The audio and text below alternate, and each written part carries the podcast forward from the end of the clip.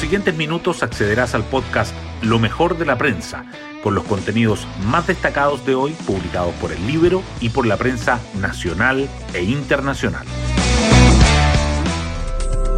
Buenos días, soy Magdalena Olea y hoy martes 17 de mayo les contamos que tras jornada de indecisiones, negociaciones sin resultados y actos de violencia en la macrozona sur, el gobierno ayer optó por hacer uso de todas las herramientas del Estado para dar seguridad a los ciudadanos y ciudadanas.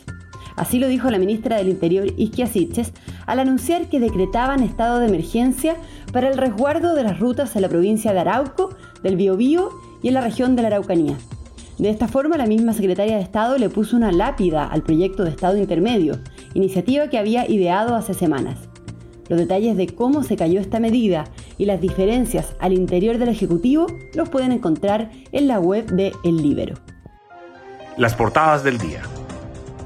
Los temas de seguridad y orden público acaparan los titulares. El Mercurio y la Tercera abren con que el gobierno da un giro y opta por decretar estado de excepción para resguardar las carreteras.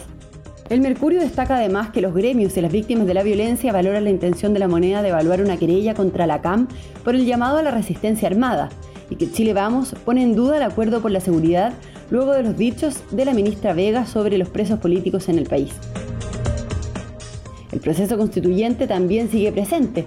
El Mercurio y la Tercera le dedican la foto principal al acto de la convención en Antofagasta y resaltan que las normas transitorias propuestas por el Ejecutivo incluyen que el nuevo quórum de aprobación de las leyes se aplique al actual Congreso y mantener la normativa en expropiación, minería, tierras indígenas y aguas hasta una nueva ley.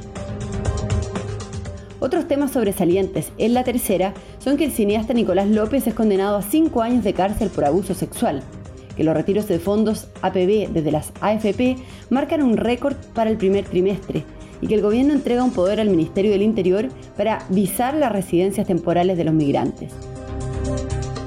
El diario financiero, en tanto, titula que las distribuidoras eléctricas proponen al Ejecutivo un nuevo modelo tarifario. Subraya además que el costo de la canasta básica vuelve a dispararse a niveles históricos durante abril y que la Dirección del Trabajo dictamina que los contratos multifuncionales de Walmart no se ajustan a derecho. Hoy destacamos de la prensa. El gobierno desecha crear un estado de protección y resguardo y decide aplicar el estado de excepción en la macrozona sur. El Ejecutivo tomó la decisión tras la reticencia del oficialismo a apoyar el estado intermedio. Interior anunció otras medidas para enfrentar la violencia en la zona, como solicitar un fiscal preferencial para los delitos de narcotráfico y robo de madera. El estado de excepción de emergencia será acotado y regirá solo para rutas y caminos.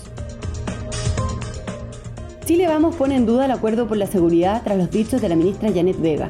La oposición criticó que la ministra de Desarrollo Social dijera que en el país hay presos políticos y recordó declaraciones similares de otras autoridades. El Partido Republicano pidió especificar a qué persona se refirió. Desde la moneda reconocen que los dichos de Vega, a quien le pidieron retractarse, complican el acuerdo por la seguridad. La convención entrega el borrador de nueva constitución a las últimas tres comisiones. El Pleno se reunió ayer en el monumento Ruinas de Huanchaca, en Antofagasta, para presentar el texto aprobado y entregarlo a las comisiones de armonización, normas transitorias y preámbulo, que deberán determinar de redactar el proyecto de nueva Carta Magna que será votado en el plebiscito de salida.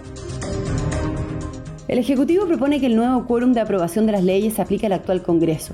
La propuesta de normas transitorias que se entregó a la Convención también incluye criterios para la implementación de la Cámara de las Regiones y recomienda mantener la normativa actual en minería, aguas, tierras indígenas y expropiación hasta que se dicte una nueva ley. Y nos vamos con el postre del día. La UC va por la hazaña en Brasil para seguir viva en la Copa Libertadores. Universidad Católica visita al temible Flamengo en el Estadio Maracaná con la meta de seguir la pelea por los octavos de final. Ariel Holland dio positivo a COVID-19 y dirigirá desde Santiago vía WhatsApp. Bueno, yo me despido, espero que tengan un muy buen día martes y nos volvemos a encontrar mañana en un nuevo podcast, Lo mejor de la prensa.